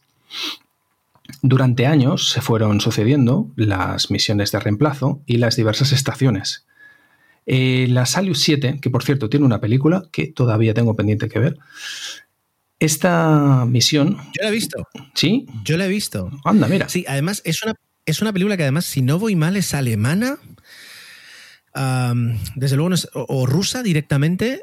Y debo de reconocer que no la terminé de ver, pero toda la parte que vi, la verdad es que me gustó mucho, estaba muy bien hecha, eh, reflejaba, digamos, un poquito sin, sin demasiados heroísmos o exageraciones, Y, te cuentan esta, lo que estás contando tú, una parte del, del programa espacial tremendamente interesante y, muy poco y sobre todo muy poco conocido porque siempre nos quedamos además con, los logros que eso era el otro día algo que hablábamos en Twitter es decir em, incluso de la parte aeronáutica no es decir se sabe muchísimo de lo que han conseguido los europeos y los estadounidenses pero los rusos no. Y entonces em, aquí te explicaban un poquito eh, pues lo que estás explicando, es decir, los logros de la Salyut, que son también enormes. Pues sí, uno de los logros es que batieron el récord por esa época de estar hasta 3.216 días consecutivos en órbita. Claro, imaginaros no es lo mismo estar todos esos días en la Estación Espacial Internacional que tenemos ahora mismo, con las instalaciones, con eh, con todo lo que se ha aprendido en medicina, en fisiología, para poder mantener a los astronautas bien, en condiciones óptimas, que no estar en ese tubito de 15 por 4 durante tantos días. Pero bueno, el tema es que estas misiones terminaron en 1991 y a partir de ahí, digamos que, bueno, ya sabemos todo lo que pasó con la Unión Soviética, se colapsó y bueno, vienen las siguientes, siguientes estaciones espaciales que ahora eh, comentaré. Vale, yo aquí, Santi, hago, un, apunte, dos apuntes, mejor dicho. El primero es em, qué, interesante y qué inteligente el planteamiento ruso. Es decir, en lugar de lanzar eh, o, de preparar o de pensar en, estaciones espaciales permanentes que son terriblemente caras de mantener terriblemente caras de, crear, porque, porque una de las cosas que, se aprenden con la Salyut es, como tú dices, la Salyut 7 estuvo 3.216 días, casi 10 años en órbita. Eh, eso te da para observar cómo se degradan los materiales, es decir, cómo durante el tiempo, pues cosas que a lo mejor tú has diseñado que van a ser tremendamente útiles envejecen muy pronto, o al revés, logros, todo eso se aprende. Y en lugar de, lanzar un megaproyecto de estación espacial, lo que van haciendo es, o, de actualizar con misiones, llevar equipos y, actualizar sus estaciones espaciales, lo que hacen es un poquito el usar y tirar, ¿no? Lanzo una, aprendo algunas cosas, lo hago y bueno, la dejo caer y lanzo otra y poco a poco evoluciono. Vas aprendiendo de tus eh, pasos. Exacto, es, es, muy, es muy, muy inteligente. Em, eso es la parte rusa, es decir, eh, y, de hecho ellos se, van especializando cada vez más, eh, hasta cierto punto que incluso a, día de hoy, en las estaciones espaciales presentes y futuras, como es la Gateway, que algún día tenemos que hablar pronto, además, yo creo, de, de la NASA, Em, siguen estando presentes los rusos porque tienen un aprendizaje y un conocimiento de lo que es estar en el espacio durante mucho tiempo eh, que, es prácticamente es imbatible. ¿no? Claro. Eh, pero a su vez, Estados Unidos estaba haciendo sus propios pinitos. Pues sí, en Estados Unidos, en la otra parte del telón de acero, tenemos que, derivado de la cancelación de las misiones lunares, en Estados Unidos se encontraron con tres cohetes que eran los destinados para el Apolo 18, 19 y 20. Entonces la NASA, a través del, programa Apollo Applications Program, decidió utilizar uno de esos cohetes para reconvertirlo en una estación espacial. Eso era el Skylab. El Skylab no era nada más y nada menos que la tercera fase del Saturno V, modificada para tener ahí dentro, pues, eh, hospedar a tres astronautas durante una serie de semanas. ¿Qué pasó con el Skylab? El lanzamiento fue el 14 de mayo de 73. Durante el lanzamiento, en una de las fases más críticas, que es la Max Q, que es cuando el cohete, digamos, eh, se ve sometido a las mayores presiones aerodinámicas, en ese punto, uno de los paneles solares se desprendió. Al llegar a órbita, una inserción en órbita normal, la Skylab, se dio en cuenta que no tenía la cantidad de energía eléctrica que habían, que habían estipulado. Y se dieron cuenta lo que había pasado. Vale, 11 días más tarde, los astronautas, que despegaron en un pequeño Saturno 1, subieron eh, para realizar su misión normal y además se llevaron una caja de herramientas bastante grande y una cosa muy curiosa, se llevaron un parasol. Este parasol tenía que colocarse en la zona donde se había desprendido el panel solar para evitar el sobrecalentamiento de la estación, porque la, la estación no se podía mantener en condiciones habitables con tan poca energía eléctrica. Consiguieron arreglarlo, apañarlo, por decirlo de alguna manera, y llegaron a hacer hasta tres misiones diferentes, eh, digamos tres misiones de reemplazo. Em, ¿Qué pasó? El Skylab se abandonó al final en 1974. Había un plan B y era que la, eh, la lanzadera espacial se pusiera en marcha y de esta manera poder engancharse el Skylab, arrastrarlo a una órbita más alta y así poder continuar utilizando lo que es el hardware del Skylab que quieras que no funcionaba bastante bien. Pues como pasó lo que tenía que pasar, la lanzadera espacial se retrasó unos años y al final no se pudo hacer nada por el Skylab. Fue frenando lentamente por las capas altas de la atmósfera y terminó incinerándose sobre Australia en verano de 1979. Es asimismo eh, pues, eh, toda una, una aventura y sobre todo lo que muestra es esa capacidad que tenía antes la NASA de bueno, de sacarse soluciones de la manga o de, por ejemplo, algo impensable ahora, que es, decir, coger un cohete preparado para toda una, una, misión espacial y reconvertirlo en algo totalmente diferente, en un plazo de tiempo más o menos razonable, porque eh, cuando el, hombre llega a la Luna en el 69 todavía no se habían suspendido los programas, perdón, los lanzamientos del Apolo 18, 19 y 20. Por tanto, si el Skylab luego se lanza en 1974, en realidad estás hablando de que en una cuestión de pocos años eh, consigues cambiar todo, el, todo un proyecto hacia algo mucho más también interesante en ese aspecto. En tres años más o menos. tres años. Eh, también es verdad que en aquel momento todavía la NASA tenía un poquito la inercia de, los presupuestos que, conseguían eh, antes para, la misión, para las misiones Apolo. y luego llegamos un poquito a la era moderna porque todos los que mm, de alguna forma ya estamos en una cierta edad de adultez, ah, recordamos y tenemos pues, eh, en la mente el escuchar en las noticias, en, diferentes ámbitos, la estación espacial Mir. ¿no? Es decir, yo creo que es algo que, todavía recordamos. Eh, con, con, nostalgia, al menos los que, los que estáis escuchando este trozo del podcast, seguro que tenéis nostalgia de la Mir.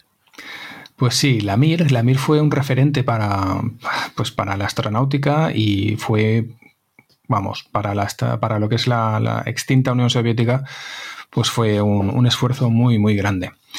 Podemos hablar de la Mir como la primera estación espacial que tuvo presencia humana permanente en el espacio.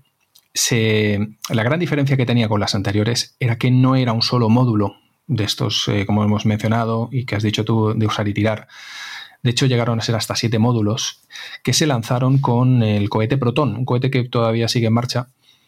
Y al final llegó a pesar hasta 130 toneladas. Era una, estación espacial bastante, bastante importante. Bueno, Sandy, perdona que te interrumpa. Eh, ahora, pura curiosidad. Dentro de, mm, los cohetes rusos, es decir, dentro de, digamos, el catálogo de cohetes rusos que ahora mismo está, pues casi siempre, pues eh, ocupando las noticias y, del, cohete de cabecera ruso es el Soyuz. Ah, ¿El Proton qué es? Es decir, es un cohete más pesado que el Soyuz, eh, más ligero, es, más, es más potente, ¿no? Es un, es un, cohete más potente, es un cohete normalmente destinado para cargas mucho más pesadas. En este caso, eh, aparte de subir los módulos de la, de la Mir, que quieras que no eran considerables, eh, actualmente se utiliza no solo para colocar satélites pesados, sino también para eh, las, naves Progress de abastecimiento de la, Estación Espacial Internacional, se lanzan con el, con el Proton. Que si no me falla la memoria, actualmente se lanza el Proton M. Y es un cohete que, si alguna vez tenéis curiosidad para ver cómo explota un cohete de, combustibles hipergólicos, em, este ha tenido algún que otro accidente grabado en vídeo y es impresionante verlo explotar. Al margen de esta pequeña nota negra, em, bueno, si te parece, continuamos con el tema de, la Mir. Claro, claro, claro, perdona. No, faltaría. Pues eh, la Mir, la Mir, ¿por dónde vamos? Em, la Mir tenía una tripulación fija de tres tripulantes. Eh, se iban sustituyendo cada, cada X meses, al igual que se hace hoy en día con la ISS. Y se utilizaba la misma, la misma cápsula, la Soyuz, que se sigue utilizando hoy en día, para que veáis la cantidad de años que lleva esta cápsula funcionando y con unos resultados muy, muy buenos. Como notas, como notas a, añadir, diremos que la, la, la Mir se convirtió en el lugar, en el refugio del último ciudadano soviético. Resulta que durante la caída de la, de la URSS eh, se desmoronó todo y de un día para otro se cambió una bandera de un color y se puso otra. Pero ¿qué pasa? Que en el espacio había un señor que era el señor Sergei Krikalev y que estuvo abandonado a su suerte durante un tiempo hasta que se pusieron de acuerdo en tierra y dijeron hay que bajar a este señor, le enviaron una cápsula y lo devolvieron para casa. ¿Qué más? Em, es, Perdona, Sandy, es, duro. Es decir, cuando, cuando yo, no me imagino, las, es decir, así como por ejemplo la ISS, pues prácticamente siempre ha tenido varios cosmonautas, entre astronautas y cosmonautas siempre ha habido varias personas, ¿no? Primero tres, luego seis, ha habido hasta cuando la estación, cuando el, transbordador espacial atracaba, pues prácticamente aquello eh, era una fiesta. Eh, pero la Mir ha tenido momentos donde había una única persona, es decir, una única persona en un espacio relativamente grande eh, yo no, me imagino y la soledad o, es una película las sensaciones que claro las sensaciones que te da estar en un sitio con, esos sonidos eh, con sabiendo que bueno dentro de todo tienes un bote de salvamento no tienes una cápsula Soyuz pegada que siempre puedes intentar bueno hay un protocolo para, para poder escapar no sí pero tardas eh, tardas un tiempo por en marcha. Bueno, si ves Gravity, en realidad es mucho más rápido. Son Gravity, totalmente fidedigna, sí, señor. Pero mm, el, que de repente pues vayas recibiendo noticias de, bueno, que sí, mm, Sergey, que sepas que... Mm, que sí, ¿eh? Ahora venimos. Eh, a ver, que tú, tú ahorros, te, llevaste rublos arriba, bueno... Pues que si los puedes tirar. No, quiero decir, todo lo, todo lo que pasa a esta persona. De, oye, mira, han cambiado el régimen del país, han cambiado mm, la realidad del país, han cambiado el nombre del país, la bandera, con tu familia, el, tipo de comunicación que podría tener esta persona, ¿no? Es decir, porque además en aquella época ni correo electrónico, es decir, no, sé cómo se comunicaría, pero tendría que ser muy, ¿cómo se dice? Llamadas. Eh, una comunicación muy. Eh, sí, llamadas. Y filtradas, porque imagínate, pero bueno, es digno de película. además, entonces, es, duro pensar, porque ahora mismo yo me imagino a los astronautas eh, a bordo de la ISS, los, astronautas estadounidenses, viviendo con estupefacción lo que está ocurriendo en Estados Unidos con las elecciones, pero comparado con esto, eh, es, un, es un helado en la playa. Nada, unas risas. Este, unas este risas. Es brutal. Continúa, continúa. Pues mira, ya llegamos al final de la Mir. Eh, la Mir tenía una vida operativa prevista de 5 años, pero como todas las cosas buenas, pues si puedes hacerlo durar, las haces durar y con cuatro arreglos y cuatro apaños consiguieron que durase hasta 15 años en total. Pero al final de, digamos, de su vida operativa ya era un peligro para sus tripulantes, especialmente en el año 97, que se hizo famoso un accidente durante una misión de abastecimiento, una cápsula Progress, de la que he comentado antes, se acercó Introducing Wondersuite from Bluehost.com, the tool that makes WordPress wonderful for everyone. Website creation is hard, but now with Bluehost, you can answer a few simple questions about your business and goals, and the Wondersuite tools will automatically lay out your WordPress website or store in minutes. Seriously. From there, you can customize your design, pick your brand colors, and add blocks. No custom theme or coding required. You'll get content suggestions that you can keep or revise, and with Yoast SEO built in, we automatically help you get found in search engines. From step by step guidance to suggested plugins to an AI powered help bot. Our built in tools make WordPress wonderful for everyone. Maybe that's why Bluehost has been recommended by WordPress.org since 2005. Whether you're a beginner or a pro, you can join over 2 million Bluehost users. Go to bluehost.com slash wondersuite. That's bluehost.com slash wondersuite. Judy was boring. Hello. Then Judy discovered ChumbaCasino.com. It's my little escape. Now Judy's the life of the party. Oh, baby, Mama's bringing home the bacon. Whoa, take it easy, Judy. The Chumba life is for everybody. So go to ChumbaCasino.com and play over 100 casino style games. Join today and play for free for your chance to redeem some serious prizes. ChumbaCasino.com. No purchase necessary. Void where prohibited by law. 18 plus terms and conditions apply. See website for details. de forma, pues, os podéis imaginar, temeraria. Y por una serie de cosas que no tenemos tiempo de contar, se terminó estrellando contra la Mir. Hubo una pérdida de presión, hubo un incendio, estuvieron a punto de abandonarla, pero al final los tres astronautas, bueno, dos cosmonautas y un, cosmo, y un astronauta, en este caso creo que era inglés, que estaba de misión con ellos, eh, consiguieron estabilizarla y la mantuvieron hasta el año 2001. Se abandonó de- al final en 2001 y al final quedó, quedó pues para, vista para sentencia y poco más. Y ese es el final de la Mir. Que si alguien se piensa, oye, y- estas cosas, ¿por qué no las intentan mm, pues salvar? ¿No? Es decir, aunque sea solo por su valor histórico, realmente eh, le, están haciendo un favor a toda la comunidad eh, quemándolas eh, en la reentrada. Porque una vez cortas el mantenimiento de una estación espacial, se vuelve un trozo de hierro donde no puedes entrar con, con la más mínima seguridad tampoco las puedes bajar de forma sana y salva. La única forma sería trocearla y bajarla en, en naves como el transbordador espacial, que podría ser capaz de, de absorber, digamos, de, Sí. de cargar en su bahía, en su, en, bueno, en su bodega, estos trozos. Pero claro, eh, estamos hablando de, de algo tremendamente complicado por el coste, porque sería astronómico, nunca mejor dicho. y, y sobre todo porque además son, son partes muy pesadas con las que el transbordador tendría que volver. Ahora mismo directamente, por ejemplo, no hay transbordador. Y luego, por último, pues porque con el tiempo lo, lo único que puede suceder con algo así es que las piezas empiecen a soltarse y empiecen a, a tener su propia órbita y se conviertan en basura espacial. Nada, no es por viable. mucho- No es viable. Por mucha lástima que nos dé, eh, es el, el fin de todo lo que sube al espacio. Es decir, Bueno, a los que no les hizo ninguna gracia fue a los que les cayeron trozos de la, de la Mir, porque te puedes, te puedes imaginar, es que no hablamos de un trocito pequeño de hierro, son 130 toneladas que lentamente se van desintegrando en la atmósfera y van cayendo, y algún trozo llegó a caer, pero bueno, principalmente en el agua, claro. Bueno, oye, el souvenir que tienes ahí es, es Sí, radiactivo casi. impepinable. Bueno, y ahora llegamos a la ISS. Y llegamos a la que ISS. curiosamente no tiene nombre. Lo curioso es que no tenga nombre. Es decir, Claro, nadie se ponía de acuerdo. Unos le decían alfa, los rusos no sé qué nombre le ponían, si era Mir 2 o algo así. Entonces, pues nada, ni para ti ni para mí. Y al final, International Space Station y poco más. Y tiramos para adelante. Eh, Vale.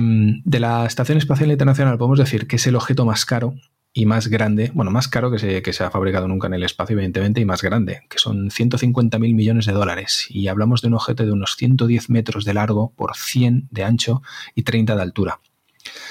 Eh, pesa alrededor de 400 toneladas, eh, vuela a 28.000 kilómetros por hora y tiene una capacidad máxima de hasta 10 tripulantes. Eh, a bordo tiene cuatro laboratorios para experimentos y la verdad es que es una auténtica obra de ingeniería que se ha ido construyendo desde el año 98 hasta alrededor de la, jubilación de la, lanzadera espacial que, digamos, que la mantuvieron operativa para terminar de construir la, estación espacial. Em, ¿Qué más podemos decir? Pues que, en como hemos dicho, en el 98 se lanzaron los dos primeros módulos, el Svezda y Unity, por una parte el ruso, otra vez a lomos de un protón, y Unity le, lo lanzó la lanzadera espacial. Los colocaron en órbita, los juntaron y unos años más tarde, creo que en 2000, exacto en 2000, ya tenían suficiente estación espacial como para tener la primera tripulación. Es curioso y merece la pena mencionar que desde el principio se diseñó para que, llegado el caso, eh, pudiera operar como dos estaciones separadas. Es decir, que eh, toda la parte rusa, que es más pequeña, se separara mm. de la parte, digamos, más internacional, porque donde está la NASA también está eh, la ESA, la JAXA japonesa, la, la CSA canadiense, y se pudieran separar. Los rusos dijeron, por si acaso. Claro que sí. Cerramos escotilla y nos vamos. Y de hecho, bueno, no sé si, si lo ibas a comentar, eh, se, está empezando a comentar que cuando ya, digamos, eh, finalice la misión, los rusos digan, oye, pues ahora nos llevamos nuestra parte y hacemos con ella lo que queremos. Claro, es que eso es una inversión que han hecho durante muchísimos años y teniendo en cuenta que le sacarían provecho con turismo espacial, pues no, no es moco de pavo, la verdad es que me parece hasta coherente y todo. Pero bueno, ¿qué más? Eh, ¿Cómo llegan las tripulaciones ahí? Bueno, durante muchísimos años llegaron con la lanzadera los americanos Actualmente llegan con la, con la Crew Dragon, que por cierto el día 14 de, noviembre de, este año 2020 eh, tenemos el lanzamiento de la primera misión, la Crew One. Eh, y bueno, esperemos que vaya todo bien. Y el año que viene, si todo va bien, los amigos de Boeing, tus amigos de Boeing, conseguirán ponerse en órbita con la Starliner y continuar, pues eso, el proceso de llevar, subir y bajar astronautas.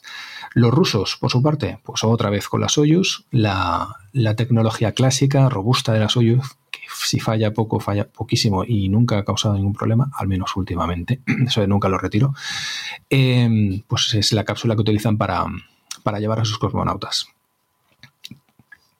La Soyuz en sí, eh, algún día hay que hablar de ella, porque es decir, cómoda, cómoda no es. No, en absoluto. Y no es apta para claustrofóbicos. Es, como meter una familia de seis en un 600, solo que aquí solo viajan tres. pero luego tiene una configuración además muy curiosa, es decir, eh, tiene un, maletero enorme delante, eh, los astronautas van en el medio y detrás pues lleva toda la parte, eh, digamos, operativa de la, de la cápsula. Exacto. Y, sin embargo, pues ves imágenes de las primeras Soyuz, de, cómo eran los paneles, etcétera, etcétera, y ves imágenes de las últimas y, ves un, constante trabajo por actualizarlas, por modernizarlas, pero esa filosofía rusa de si funciona no lo toques y ir haciendo cambios muy, muy incrementales, pero muy poquitos. Exacto, lo cual les ha dado una seguridad impresionante. Totalmente. Para ellos lanzar una Soyuz es, ya te digo, es decir, cuando vieron todo el tema de la Crew Dragon, esta gente se tenía que reír. Normal. Porque decían, pero qué jaleo han montado. Es verdad que ahora mismo la Cruz Dragon va, la, que la primera misión, la que tú comentabas, y todas las demás, va a levantar, va, se va a llevar a cuatro astronautas, cosa que la, no, no imagino cuál es la configuración de una Soyuz para llevarse a cuatro astronautas. Imposible. A no ser que, sí, a no ser que vayan En el maletero. Em, en el maletero. Pero, pero bueno, es decir, lo, que han conseguido durante tantos años es, es impresionante, es digno de mención. Pues mira, ¿qué más podemos decir de la, Estación Espacial Internacional? Se abastece mediante cápsulas de carga no tripuladas eh, por parte de, los rusos, la Progress, otra vez. Eh, la ATV, la HTV, la ATV era europea, ya no se utiliza, la HTV es japonesa, la Cygnus americana y la Cargo Dragon, que es también americana. Ah, se controla su operativa diaria 24 horas desde Houston, en Texas, y en Moscú también hay un centro de control para, estar al tanto de, la operativa de la ISS. Es el lugar donde eh, fue el primer turista espacial. El señor Denis Tito, un americano, en el año 2001 pagó hasta 20 millones de dólares para llegar a, la Estación Espacial Internacional y desde entonces ha habido siete turistas espaciales. Ah, experimentos. ¿Qué podemos decir de experimentos? Pues todo lo que se os pase por la cabeza que se puede hacer en un laboratorio, medicina, fisiología, medicamentos, botánica, biología, desarrollos de nuevos materiales, eh, por supuesto observación terrestre y astronómica. Todo esto en un ambiente de ingravidez que, desde este punto de vista, proporciona unas condiciones únicas de crecimientos, de, composición de materiales que en la Tierra no puedes hacer. Y todo esto se hace en la ISS. ¿Cuál es el problema? Que nosotros directamente eh, no vemos estos resultados, pero están ahí y con el paso de los años se irán traspasando, digamos, a lo que es el, uso cotidiano de, cosas. Y una cosa... Eh, cuenta, cuenta. Perdón, no, iba a decir que, ahora eh, que se está planteando pues que ahora ha llegado ya una segunda vida para la Estación Espacial Internacional, teniendo en cuenta que la NASA y otras agencias pues ya ponen un poquito los ojos en, la Luna y en Marte otra vez, y la Estación Espacial pues va a tener esa segunda vida que comentaba, ya se está hablando de que ya no va a ser solo un lugar donde experimentar, como con tú decías, desarrollo nuevos medicamentos o materiales, sino que se va a convertir en una fábrica, es decir, eh, las empresas van a poder pagar para montar allí sus, sus, mini cadenas de producciones. Y si tú pues necesitas, pues imagínate, ¿no? Es decir, un componente químico que luego ya te lo creas en, en la estación espacial, luego ya te lo llevas a la Tierra y continúas trabajando con él en la Tierra. Pues podrás lanzar una cápsula Dragon, por ejemplo, eh, pues ponerte a trabajar durante varios meses con dos personas que vayan allí y al cabo de varios meses guardar todo lo que has, lo que has producido, meterlo otra vez en la cápsula Dragon, bajar a la Tierra y decir, toma, aquí está, algo que en la Tierra no puedes hacer, pero allí sí. Entonces, directamente, pues va a ser una especie como de fábrica, de factoría de, productos únicos que solo se pueden hacer allí eh, para la Tierra. Es, es, muy interesante. Sí, sí que sí que lo es. Una cosa más, antes de terminar. Eh, maniobras de evasión. ¿Os imagináis a la Estación Espacial Internacional haciendo maniobras de evasión? Pues sí. Resulta que desde Tierra se monitorizan mm, pues una cantidad ingente de, mm, material, de, trozos de, metal, de basura espacial de al menos 10 centímetros de, diámetro que están orbitando eh, la Tierra y que de esta manera consiguen tener a la estación espacial, digamos, controlada y a salvo de estos, de estos materiales. Entonces, si detectan por medio de simulaciones, por medio de observación, que alguna pieza, algún trozo puede llegar a pasar relativamente cerca de, lo que es el, perímetro de seguridad de la Estación Espacial Internacional, se les avisa, encienden motores, suben o bajan de órbita en función de lo que les recomienden y no solo es eso, sino que además los astronautas se, colocan en una zona especial de la estación, que digamos que sería la zona más segura, y activan todas las alarmas porque en caso de que no se pudiese evitar el choque o la colisión, pues tendrían que largarse lo más rápido posible. Que, ojo, la, Estación Espacial Internacional no tiene motores. Es decir, eh, en este caso confían como no, en los motores de la cápsula Soyuz. Que siempre hay, una, o dos acopladas. como mínimo. Puede haber una, puede haber dos. Mm. Eh, ha habido momentos en los que ha habido dos Soyuz y una Progress, y ahí ya está el segmento ruso completo. Y aprovechan los motores de la Soyuz para hacer las maniobras eh, de evasión o las maniobras habituales para colocar, ajustar la órbita de la estación espacial donde toca y de esa forma pues mantenerla a salvo de que descienda demasiado. Em, ya digo, la Soyuz es, un, sirve para todo. Es una eh, pasada. Si necesitas un tractor, la Soyuz seguro que tiene la función de tractor. Es impresionante ese bicho. Y hasta el año 2024 tenemos Estación Espacial Internacional tal y como la conocemos ahora. A partir de ahí, pues a partir de ahí lo que tú has comentado, Ger, desde fábrica espacial hasta que se separen y utilicen los componentes, hasta montar un hotel en órbita, lo que se os pueda pasar por la cabeza. Sí, eh, hablamos un poquito de, cuando hablé del, turismo espacial, mencioné esto un poco. Eh, la NASA ya le ha pedido, creo que es a Sierra Nevada Corporation, eh, pues creo que desarrolle un módulo habitacional, no tanto para hacer turismo, pero más bien para, para lo que comentaba antes. Es decir, si tú tienes que mandar gente a trabajar allí o investigadores privados que se quieren pagar un billete y se suben sus experimentos para, estar allí pues una semana o un mes, lo que quieran, pues hacen falta más camas, hacen falta además proveer de, unos, de unos habitáculos más cómodos más que los, los astronautas, porque al fin, más baños y, ya digo, es decir, no, la, gente que subirá, pues es gente que recibirá toda una formación, que pueden ser meses para, para poder trabajar y vivir en el espacio, pero no son astronautas. Claro. vas a necesitar pues, que si se sientan en un baño sea algo más parecido a un baño habitual, porque esos sacrificios de comodidad que hacen los astronautas, pues a lo mejor esta gente... Bueno, hablando de baños, yo subo... El último ha costado unos 20 millones. ¿eh? Si a mí me dicen que tengo la oportunidad de subir, nada, un fin de semana a la Estación Espacial Internacional, o sea, hago el sacrificio que sea necesario. O sea, ¿qué dedo me corto? No tengo ningún problema. Pero me entendéis, ¿no? Va un poquito por ahí el tema. Así que, bueno, va a ser muy interesante ver cómo progresa la Estación Espacial Internacional. Sí, sí claro que sí. Y Totalmente. Y ahora, mientras tú terminas, por si tienes algo que añadir, hay una película que está basada en un cómic, que es de, eh, además la película es de mm, Jean-Luc Besson, si no voy mal, el, director del Quinto Elemento. Sí. Eh, que habla pues de un, una especie prácticamente como de, planeta, que no es una planeta, pero es, un, sí, un, un, planeta ciudad que está todo formado por módulos, ¿no? Es decir, que se han ido, a lo largo de los años, se han ido juntando. Y, es bonito porque lo que, viene, lo que viene a explicar es que a raíz de estas primeras eh, estaciones espaciales eh, internacionales eh, se fueron, bueno, de hecho, de la, de la misión Apolo-Soyuz, ¿no? de, esa, de, esa de ese primer acoplamiento de dos países, poco a poco, así como iban viniendo extraterrestres, esto lo explican al principio de la película, así como van, van apareciendo extraterrestres, todos los países, todas las, perdón, mejor dicho, todos los mundos, las civilizaciones, van aportando su módulo hasta que al final lo que queda es prácticamente como un planeta montado a través de módulos donde conviven personas de, mil razas, de mil mundos diferentes. Es una película que, si, tienes en cuenta que es eso, que es pura, mm, eh, que es pura ciencia ficción, eh, y, está basada en un cómic que yo, como no tengo ni idea de cómics, no, los, no, puedo valorarlo. Pero es una película que yo vi, y, oye, interesante. A Luke Besson o lo quieres o lo odias. Eso sí, eso es verdad. Es muy particular. tiene lo bueno y tiene, tiene bueno, es lo malo, pero bueno. Bueno, aquí está intentando rápidamente buscar el, título. Valerian. ¿Valerian? ¿Es esta? Anda, mira. Pues mira que la he visto y no sabía ni que Sí, sí, sí. Son, esas películas que eh, hay toda una categoría, y, algún día hablaremos de. Eh, en 00 Podcast. En 00 Podcast. Eh, cuando, cuando, se ponga en marcha, hablaré de, de, las películas que ves en un avión. Eh, y es, son cosas que, jamás normalmente verías, pero como tienes una reducción de catálogo y a veces, pues por el motivo que sea, pues no tienes los gustos habituales o tienes ganas de, pensar en otra cosa, pues eh, es, la película, terminas viendo películas que normalmente no verías. Se llama Valerian y la ciudad de los mil planetas, es de 2017.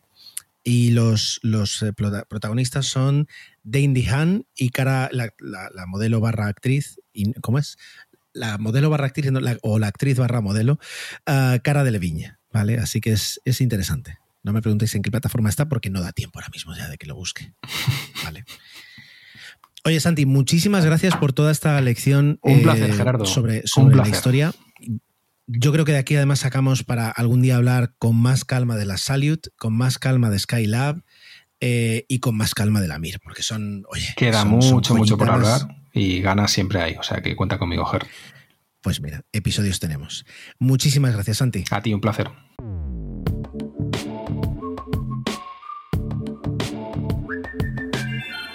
Bueno, y vamos allá con la última sección antes de acabar el podcast, con la de feedback, con la de vuestros comentarios.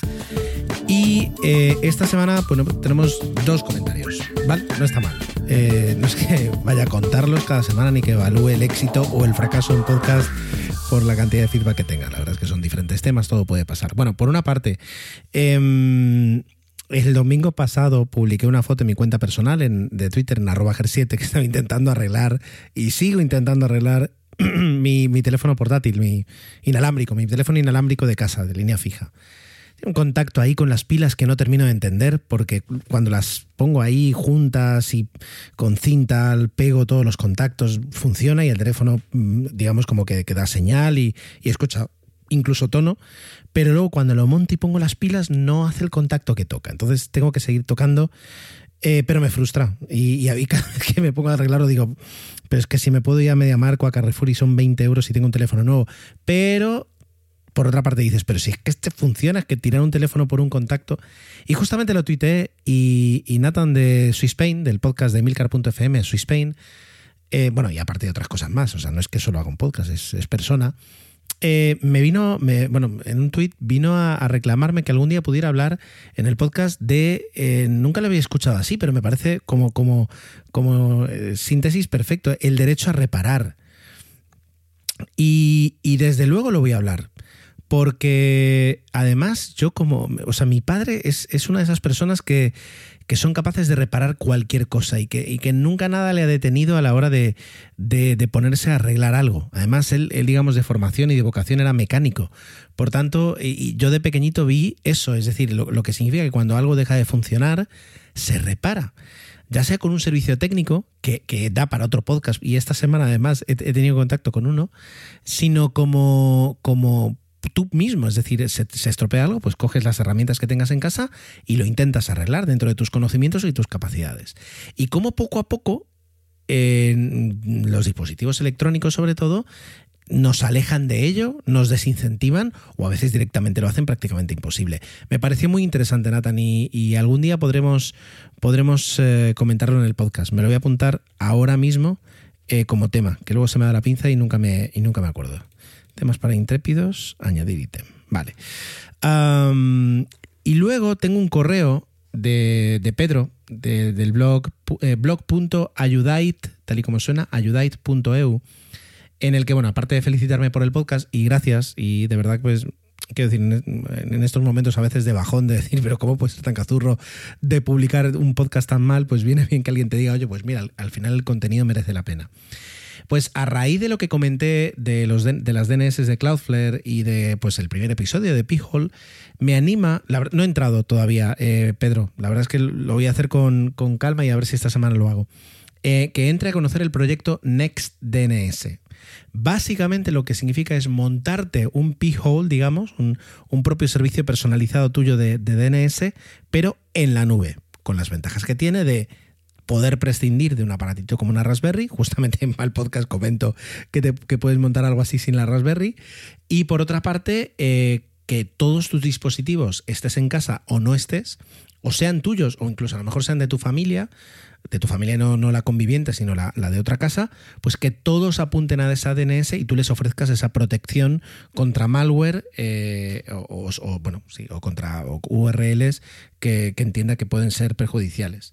Y que pues también permite una mucha personalización, ya no solo a la hora de ponerlo en marcha en diferentes dispositivos, ya sea Mac, iOS o Android, sino también pues ver qué peticiones están llegando de qué dispositivo y filtrarlas. Lo voy a probar porque además dice que es gratis hasta las primeras 300.000 peticiones. Y justo he entrado yo ahora en P-Hole para ver cuántas peticiones tengo yo, porque la verdad es que no tengo ni idea.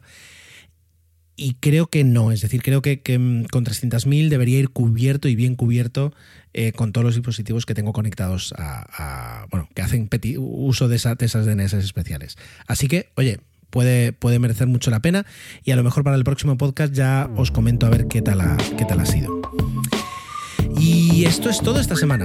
Muchas gracias de verdad por el tiempo que habéis dedicado a escuchar este episodio. Espero como siempre vuestros comentarios tanto en emilcar.fm barra intrépidos como también en todos los medios de contacto que tenéis disponibles en la página web.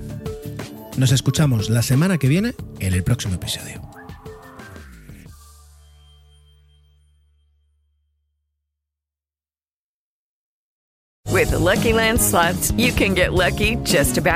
The. This is your captain speaking. Uh, we've got clear runway and the weather's fine, but we're just going to circle up here a while and uh, get lucky. No, no, nothing like that. It's just these cash prizes add up quick. So I suggest you sit back, keep your tray table upright, and start getting lucky. Play for free at LuckyLandSlots.com. Are you feeling lucky? No purchase necessary. Void where prohibited by law. 18 plus terms and conditions apply. See website for details.